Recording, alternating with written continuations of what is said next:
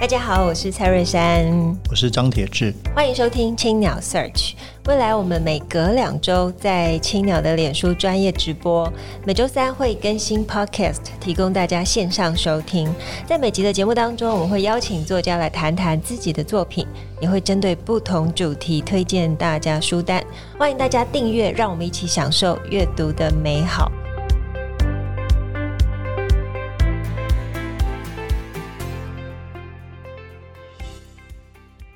各位听众朋友，大家好，我是蔡瑞山，我是张铁志，欢迎收听青鸟 Search。今天是我们节目的第十九集。其实我们每隔两周都在青鸟的脸书专业直播，每周三我们会更新 Podcast。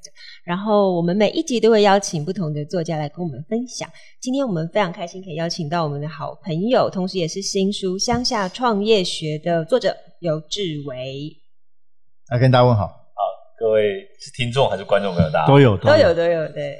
我是志伟，好，我先跟大家简介一下志伟。其实我认识你已经应该有没有快十年了？哦，应该没有，应该没有那么久，大概八年吧，八年左右。他是现任的风尚旅行社的总经理，蚯蚓的整合文化的总经理，也是国发会地方创生专家辅导团，叭叭叭，就是一个非常非常在台湾呃耕耘文化、耕耘观光，甚至是带出一条、呃、我们说文化路径或者文化旅游的一个新的算算是创业。还是创生，你自己来说明好了。也没有创什么，我觉得就是就是自己喜欢做的事情，然后觉得每一件事好玩，就一直持续往前走。那应该说你你自己觉得，因为志为，你对大家对你有一个比如印象，包括珊珊刚刚说的那个，那你也提到，其实你参与很多不同事情，所以对你来说，你觉得那个核心是什么？你自己这十年来好了，或者这五年来核心关心的主轴，因为很多都拼在这本书里。我想，呃，跟地方其实确实有很大的关联，嗯、因为我自己从宜兰乡下长大，然后。就是农村社会嘛，环境，然后后来搬到台南，到现在目前为止二十几年。嗯，那台南如果当然它它还是一个城市了，可是相较于台湾的其他大城市来说，它好像也是一个地方。那后来因为陆陆续续从事旅行规划，到现在一些所谓的策展，参与一些地方，到最后好像我们还是非常的融入那个地方，嗯、然后就是试图的能不能够。用不同的可能性去跟地方做连接，然后找出一些跟可能更多的朋友沟通，还有呃参与的一些方法。OK，所以那地方是什么？对你来说，因为你在书里面也提到，其实你关注参与地方很很很久了。是从包括你自己出生长大宜兰不用说了，后来呃很早也投入台南的老屋改造。那突然这几年，好像地方变成一个新的一个性感的名词。嗯、所以我相信你在里面其实也提到自己也也觉得蛮有趣的。然后现在，所以你就更越来越红了，因为现在大家谈的地方，就想到你，因为你是一个比较早期的耕耘者，所以怎么看这个事情？我想，呃，其实你说早期耕耘，我觉得倒也不是了。台湾其实发展社区营造已经长达将近二十年的时间，三十年，嗯，对，八十年多。那大概二十几年这些时间呢，其实我们自己也从台湾的很多社区营造过程中也学到了很多的养分，是。那我我我自己创业的第一年接的第一个团体旅行的案子，其实是呃之前国发会主委支旭正老师，他那时候在南医大带了二十几个学生到日本看社区营造哦，所以在那一次的服务过程中间，我自己也学到了哇，原来日本有这么多不同的社区营造，端啊针针对水文、针对灾后的重建、文化的保存，各式各样的东西。嗯嗯嗯、所以可能也因为这一些启发，后来其实呃谈到的参与所谓的地方。我后来其实把它扩大到呃，我觉得比较不见得你说我们觉得呃是渔村啊、部落啦、啊、或偏乡这件事，其实就像一座城市里面，其实也有城市外围的地方。对，那那一些所谓的外围，相较于蛋黄区的资源跟各种发展条件，其实可能受限制。嗯，那可是我一直都坚信，其实。呃，每一个土地或每一个人，其实都有它的价值在。那如何去找到它的优点，找到它的个性，找到它擅长的呃发展的方法，然后去创造它呃可以与众不同跟呃独树一格的这一种价值，我觉得这是一件非常有趣的功课。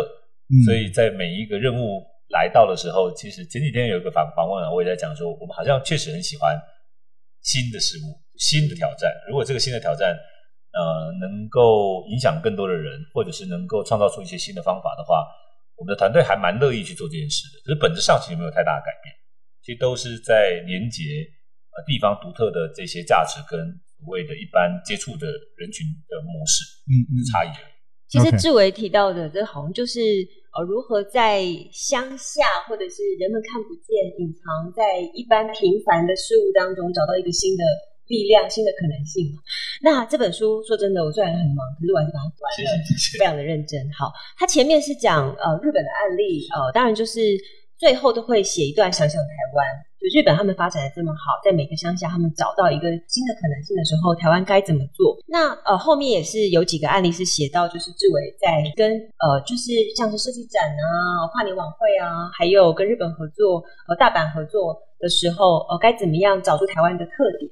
我自己是很喜欢，是你跟大阪和联合办了，好像是五年吧，五年的一个案子。然后当时你是说跟团队里面在想到底什么样的呃元素从台南搬过去，然后是可以轻盈的，然后又代表当地的文化，然后你选择了红椅。其实那个红椅头的概念是因为呃到日本其实一开始其实并没有要办策展。办宣传活动，可是我们一直都觉得传统的宣传活动做这种所谓的推介会、参会这些事情，把预算花掉了。可在现有的观光的这种所谓媒合里面，其实它比较属于早期做 B to B，就是所谓的旅行团的模式带进台湾的。可现在的消费者越来越多自由行，那他们到底想要什么样的方法来认识台湾？那日本人的个性好像台湾也会有一个所谓的印象，可是实际上我所认识的日本朋友。关东人跟关西人差很多啊，那、嗯、京都人跟大阪人差的个性更大。嗯，那就算同同样都是大阪人，大阪年轻人跟老人其实想法也不一样，所以好像不太能够呃，不太能够用某一种特定的形式去定位日本人到底长什么样。所以后来才回头说，哎，或许可以透过策展的方法，是把我们自己认为在台南生活里面日常的那些觉得很好的事，试着能不能够跟日本朋友做沟通。那如果有兴趣的话，他们自己应该会对应到他们自己有趣的事物上。嗯，那测这个展览其实是因为遇到的困境，是因为在预算有限的状况下，到底如何要在日本策展？日本、嗯、呃展架啦，各式各样的人工材料，所有东西都很贵。过程中间，其实那个凯洛，对凯洛每次都说我我挖挖洞让他写书啦，办活动什么之类的。可是是凯洛刚好丢出说，哎，要不要用红色塑胶椅？他觉得很，有个性。那我就觉得，塑胶椅确实很像是台南的风格，路边摊是都会用到嘛，有下抬杠也会用到，所以我们就用了红椅头作为整个品牌的视觉，然后也把这个活动呃透过一次一次。那我当然觉得，呃，跟公部门合作其实有时候也会受限。当然，我觉得这次跟台南合作还蛮开放的，是因为呃在做的过程中间还要去建立，其实本来就要实验，就在。过程中间一直不断的去找寻答案跟累积那个经验，所以在书里面就叫做每张九十元的红蚁头，风靡大阪，行销台南文化。其实这是很很厉害的案例哦，因为他用一个他风靡应该这样说，我觉得比较夸张，是因为后来台南去仙台，去东北的仙台采访，然后仙台市政府的人告诉台南市政府的官官员要去拜访，说 那你们可不可以？带一些红蚁头送给我们，因为我们看到大阪的活动，你们也有送给大阪的朋友，那我们也想要。太可爱了。所以这个事情是我觉得还蛮讶异的，因为在一开始办活动的时候，我们问过所有的日本朋友，没有人认为日本人会把红蚁头拿走。嗯嗯。那可是因为我们觉得真的没办法带带回来，因为带回来增加那个运费成本其实不划算，所以才去赋予红蚁头一个意义，就是说，那如果它象征台日之间的友谊。然后红蚁头很像台湾人的个性，就是不怕风吹日晒，嗯、然后怎么摔都摔不会坏的话，我们可不可以拿这个当纪念？是是是。所以大阪的朋友很热情，他们就觉得、嗯、这好像可以作为这个见证我们的爱情，然后就把这个椅子都带走了，这样。太有创意，而且书里面还有照片哦，就是呃，有志伟他们提到，因为很难想象，就是红椅头怎么样呈现在大阪里面，以及最后人们他们会很喜欢，甚至带走。这照片其实是很有魅力的。所以，呃，还有包含像后面你有提到的一个，像我们去年才听到有志为去办了台南的跨年，这是一个很新的案例，这真的太酷了。跨年我觉得是无心插柳了，因为坦白说，我自己从以前到现在我都不喜欢跨年这件事。因为我我觉得跨年，呃，当然，也许对其他人来讲，我觉得也很好，因为呃，大家聚在一起，然后会常常说，呃，有时候大家都觉得跨年，呃，没有必要，可是。对于有很多的一般，例如说一般中产阶级的孩子来说，他可能没有钱去买歌手的演唱会，嗯，对，所以他也许会透过跨年，然后不用费用，然后去看表演，我觉得也很好。可是我自己就没有那么喜欢人挤。嗯、那在每一年的跨年的时候，都看到了很多的知名歌手，他要赶场跑跑去。然后大家热闹完，放完烟火完之后，好像总是觉得没有留下任何的印象在那里。嗯，那我们其实有看到，其实过去这几年的金马奖啊、金曲奖都尝试着用一些新的方法，然后把故事、把某一些人们对于电影或对音乐的感动去留下来。所以我们就想说，哎，如果台南跨年可以长什么样？能不能够成为更多努力的人被看见的舞台？所以这次台南其实跨年最大的差别是在于。其实我们协调了很多跟台南有关的歌手，包含像谢明佑、像这个大迪啦、拍谢少年，他们这些，可是他们的模式就变成是，他们要愿意去跟这些在台南努力的小孩子们合作，不管是打鼓的、扯铃的、嗯、呃、唱歌的，嗯，反而是由他们来衬托这些所谓努力的孩子，然后被看见。我觉得这是去年我们在做台南跨年活动的时候，当然细节很多了，我觉得这是一个还蛮大的挑战。细节看书。我我我人生中遇到最大的挑战，应该大概去年最大的这个跨年。其实我我看我看这个跨年，我自己有内心也有很多很多异样的感觉，因为我自己有办过跨年，但我办的是那种非常传统的跨年，是就是桃园跨年。桃园跨年晚会，因为之前在电视台工作嘛，那我们都很努力的希望可以拼到台北市，但那个就是等于是一个很厉害的竞技场。那我们想说，我们初试提升，我们试试看，就办桃园，就真的是排了很多哦。你要去在很短的时间内去抢卡司，就你要抢很厉害的歌手，然后在预算内，那每一个环节还要配合他们的飞车。呃，我在心目中的那个画面，跟我在看到这本书《台南的跨年》，我觉得是完全不一样。可是台南这个跨年给我一种很台湾，而且很，呃，我觉得好像回到了真正跨年的。其实我们那时候就想说，其实台湾人对年还蛮热爱的，尤其大家聚在一起过年嘛。可是因为除夕大家都不太可能出去跨年，因为除夕是全家人聚在一起。那如果呃国历的跨年，应该好像就是这座城市的人聚在一起的概念。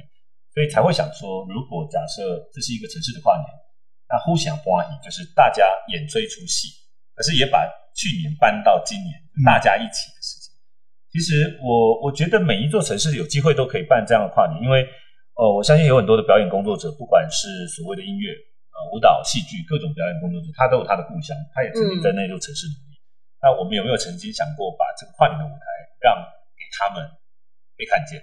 然后这座城市里面的居民，也许可以通过这件事情，更认识原来有这么多人都在我们居住的这个地方一起努力着。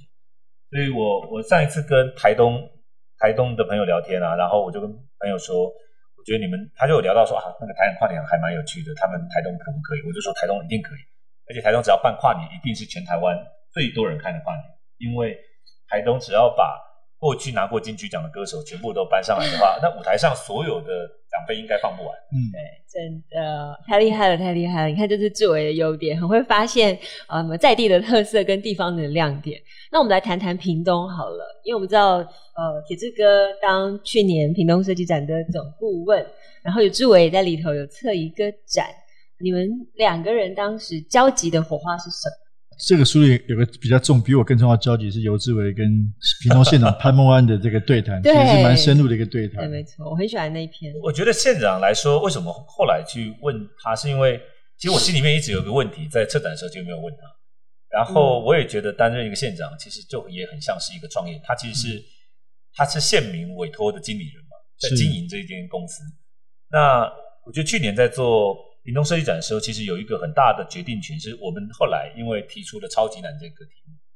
那超级难这个题目，其实呃最南方大家在地理上没有意见，可是那个难也代表了困难这个事情。没错。那困难这件事情，其实在讨论的过程中间，当然有很多不同的声音出来，是因为呃台湾的很多的朋友，其实对于如果我们提，例如说好了乡下创业学，那乡下好像相对于城市就是一个资源相对少、资源相对贫乏的，所以大家都会觉得乡下会不会是一种贬义？可是我自己觉得，如果理解真实的话，那或许乡下就不是贬义，因为它是真实的状态。嗯嗯。所以后来我就问了县长，其实透过那这个访谈，其实问了这个问题，那他也很真实真实的就讲到说没有错，他觉得屏东他有他的困难在。嗯。那所以他其实里面有提到说，屏东真正在呃所谓的财政的分配上面得到资源其实是少的，可是屏东所要负担的压力，例如说对农业的贡献的必须要。肯定是对。那当理解现实的时候，你才能够找到问题。这就像是一个，我想其实那个铁志哥现在也创业嘛，是。那创业就要很真实的看到那个数字，嗯，就是真实的数字能够卖多少、收多少、成本花多少。当你看到数字之后，你才能够知道我找到什么样子的答案来解决这个问题。其实那个这个书有三分之二是谈日本了，那日本里面很多是大家很熟悉的名字哦，可能有些朋友喜欢去日本，包括这中川正七这样的商号，包括这 Hoshinoya，包括不同的艺术季。当然，那在志为里面这里面用这些大家熟悉名字做了很深入的分析和个案的探讨。那对台湾，我相信也有很多的启示。所以你是什么时候开始关注到日本这些案例的？是刚才说到那个吗？跟曾轩老师去，还是说对这些个案开始比较深入的研究？其实我想，呃。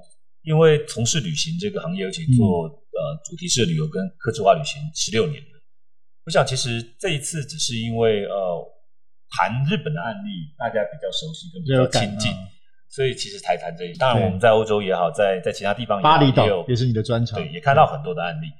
那这些案例，呃，后来出版社其实刚刚鼓励我写这本书，很重要的原因是因为呃他觉得这些案例虽然在台湾我们都很熟悉，可是。好像在台湾，大家讨论的也许都没有到后面的一些观察。没有错。所以日本的艺术季被讨论很多。嗯。可是我觉得，其实我都一直提醒台湾的朋友说，我觉得台湾真的不需要办艺术季，是因为日本的大地艺术季跟濑户内海艺术季，它有相对的位置，是日本国土面积是台湾的十二倍大。对。然后他们岛跟偏乡真的很远。嗯。它的极限聚落是真的人口少到有可能会消失，可台湾不太会发生这样同样的状态。对对对。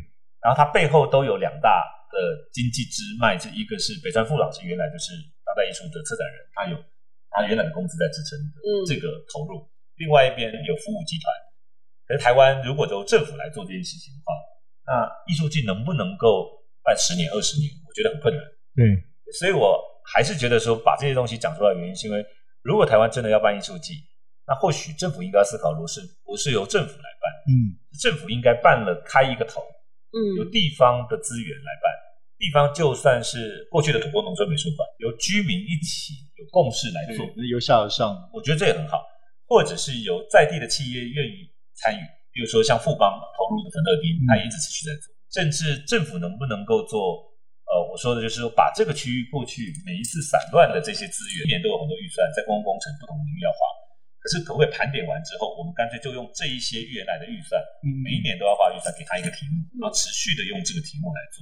这是我在二零一二一三年的时候参与云林的农博会的时候，其实很大的一个感动，是因为那时候呃苏治芬县在办的时候其实没有太多的资源，可是他的做法就是我就把云林所有本来要做的事都盘整完，然后我办上一个农业博览会。那我希望在每一件。事情在推动的时候，大家都想想，我们云林身为一个农业大县，嗯，那我们能不能够用这些资源就完成这件事？所以我觉得有时候不是资源多少的问题，嗯，是你有没有把这个事情想清楚，跟有没有透过就算没有资源，能够有创意的方法去做。对，所以书里面大概绕的东西都是比较偏向这样子的一个，所以。所以当时为什么取这个书名啊？非常非常吸引人，乡下创业学。对，为什么不是用就地方啊这些字？其实我自己比较喜欢地方创业学。嗯，对。可是后来跟总编辑在在讨论的时候，呃，他提到说，他觉得乡下有时候反而让大家有一个比较直接的呃直接的联想，嗯、因为地方有时候就像这个在问说那个，嗯，现在地方是什么？对，地方是什么？那那乡下好像相较于城市就是资源比较缺少的地方。对对对，就有这个用用乡下来作为破题。是让更多人去去尝试着理解这件事，这个真的是非常精彩哦！因为里面志伟真的是这些年，我觉得在在国外走了很多地方，在台湾也都是参与很多，从基隆、新竹，然后台南、屏东，对台湾很多地方都是有很深刻的挖掘，所以很。我是觉得这本书真的看了以后，其实不只是我觉得很重要一个是，也是也许看到台湾这几年的变化，这也是从这本书我们可以看到的一个东西哦。那甚至我觉得他刚刚提到，包括的艺术剧，其实反思很重要。就现在大家在推这件事情，就是疯狂的，包括投入地方。我刚刚提到地方变成一个新的，好像一个很魅力的字眼。可是有些事到底该不该做，要怎么做，其实都是值得我们一起来思考的。而且啊，你从呃这本书，你就会去想，你会去开始，因为我有去画那个年度嘛。就是哎，二零一四、二零一五、二零一六这样画下来，就发现天啊，你到底一年做多少事情？你怎么有那么多无穷的精力可以去做这么多？因为每一件事情其实都不容易，它不是现成，它都是从零开始。然后你要呃找团队里面去研究，然后找出答案。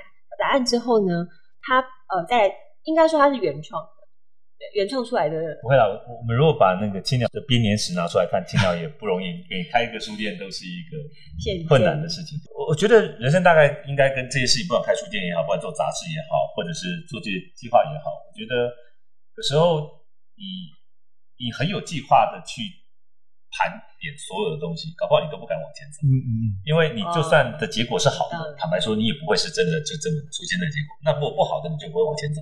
所以有时候想太多，我觉得都都其实没有太大的必要。也许能够掌握眼前的大概两三步，然后我们觉得好像可以做到了，我们就尽力的往前把那一步走好。啊、嗯，走好之后再走下一步，再走下一步。我觉得好像那那不知不觉的人走着走着就走到了那个地方去。八年就过去了，十十我十六年就过去了。好，今天要不要推荐一本就是你最近在读的书？哦好，刚好哎，我我们刚好走着走着就那个 接得很好。其实那个那个珊珊姐有一有一开始有提到说要推荐一本书了。那最近坦白说，这一两年阅读的书的量其实真的不算多，因为时间忙。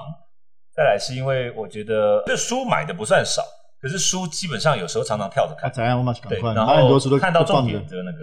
那这本书是因为我想很多朋友都应该有知道那个新经典文化对做的这本呃走路的人。而且何振宇，我我不太熟悉他，因为韩国我都分辨不出来那个就是艺人到底谁是谁。他是我少人都长得很像，他是我少数分得出来的人。对，因为他有一部电影很厉害，叫《与神同行》。对，其实其实没有他，他当然我知道，可是我是说韩国因为艺人真的都要么很帅，要么很美，然后 要要把它分辨清楚，我不太我不太记住这个了。然后刚好呃自己爬山嘛，然后也看到这本书在谈就是走路这件事。那其实我我大概从学生时代我在台湾旅行就很喜欢走路，所以呃后来会走上这条路，我觉得走路也有关系，是因为你在走路的过程中间，你看到的东西的速度不太一样，真的。然后我觉得走路是自己跟自己对话，因为走路跟其他人聊天也会还蛮累的，所以呃我觉得走路是一个很好的运动，然后走路也是一个很好的思考，所以看这本书就觉得哎，那个作者其实跟我在想的事情还蛮像的，那当然他呃很多的收获在里面。可是我觉得最重要的事情就是刚刚提到的，其实走路这件事情，就如果你一直坐着在这个地方想说，哎，那我要走去哪里？想再久你都不会开始走。嗯，对。可是如果你想说，那我要往那边走，我就开始先慢慢走，我就开始走几步。那也许走一走，走一走，汗流了之后，你就觉得走起来越来越舒服。然后不知不觉一走就走了很远的距离。嗯，所以我我自己走路，我常常没有设限。很棒的一个譬喻。没有设限，那个要走多远跟走多久，就是反正走一走，累了就走回来。那有时候不小心真的就走很远。那你最长走到哪里？最长多远是？最长走很远哎、欸！我我从这边要走到台北，走到台台大去，走到就是在台北，我几乎要走到城市的另外一边去。例如说，要从这边走到民生社区去，我也都走过。哦，对。然后我记得印象最深刻是那个，印象最深刻是我有一年呃。就是那个行者纪录片，就是就是上映嘛，是，是。然后在首映的时候，呃，那个小新邀请我去，嗯，然后我就去，然后就躲在角落一边看一边掉眼泪，然后看完之后很感动。那、啊、那天晚上我就就是一直走路，成为一个行者。对，我就 我就离开了之后，其实一直在想那个片子，所以那天晚上不知道走了几个小时，在台北市就是乱走，然后刚好有一点点下雨，后来我。包了一场，邀请很多的朋友来参加，然后我就写了信给大家，因为那个纪录片导演说：“哎，那结束之后你要不要跟大家说说话？”嗯，然后我就说：“没有，没有要说话。”所以我就写了一封信给大家说：“我寄信给大家，邀请大家来，然后希望这天结束之后就结束了，大家都不要讲话，我也没有要讲话。然后，而且我请大家一件事，就是那天不要搭车回家。嗯，那天你可以走路回家？那可能大家就开始想说：“哎，那我我。”要不要去这样子？对 对，我住哪里？算一下那个。那一天几乎全满，而且我记得我邀请很多的人都来，然后回来之后，大家给我很大的反馈，是因为大家看了觉得很感动，然后大家觉得晚上走路回去。那你有问过住最远的是谁？我我我没有问住安住安坑就麻烦。如果有一个是从台南或台中、上海的，我这个事情他应该达不到这样。呃，其实我自己也很喜欢走路，而这本书是何振宇的《走路的人》，亮给大家看一下。那他是说，呃，他之前因为因为呃一个好像是一个许愿计划吧，一一个演出，说他得奖的话，他就要啊，对对对，走路绕整个韩国这样，对整个韩国，然后后来拍成一部纪录片，非常厉害。然后书里面也有写他在汉江的附近走，然后看那边的风景。我自己看完之后呢，我去韩国的时候，我也沿着它的路线走了一小段，我觉得那个风景十分的美，然后会有一种不一样的感觉。所以我我去很多城市旅行啊，像我觉得花了蛮多时间走路的。像我在巴黎也走好多地方，因为如果你不走路，其实你对那个周边的环境是会陌生的。对对对，对，就是你你对那个城市的轮廓其实是不容易熟悉。所以我每次都说，你看我去巴厘岛很多次，我也没去过海神庙，我去了。去的那个巴黎，我也没去巴黎铁塔，什么什么都都其实都没去。然后那个什么呃奥赛美术，因为你都不走路嘛，我就觉得那里人好多，不想走进去，所以我就会避开，然后一直去其他的地方走路这样。呃，好，那今天呢，很开心邀请到志威，除了跟我们分享他的最新作品《乡下创业学》之外，跟我们分享走路的人，这是呃写乐出版的，写乐的韩松林他呃一年。我那时候问过他，他说他只出六本书，这本成为其中的一本。对，好，那我们也希望大家支持这本书。然后今天的节目就到这边，非常感谢大家收听青鸟 Search，本集也感谢正成集团赞助器材。如果大家喜欢的话，可以在 s o m e o n Spotify 跟 Apple 的 Pocket 上面订阅节目，并且留言回馈。那我们最后要不要请二位跟大家说几句话？拜拜，拜拜，好。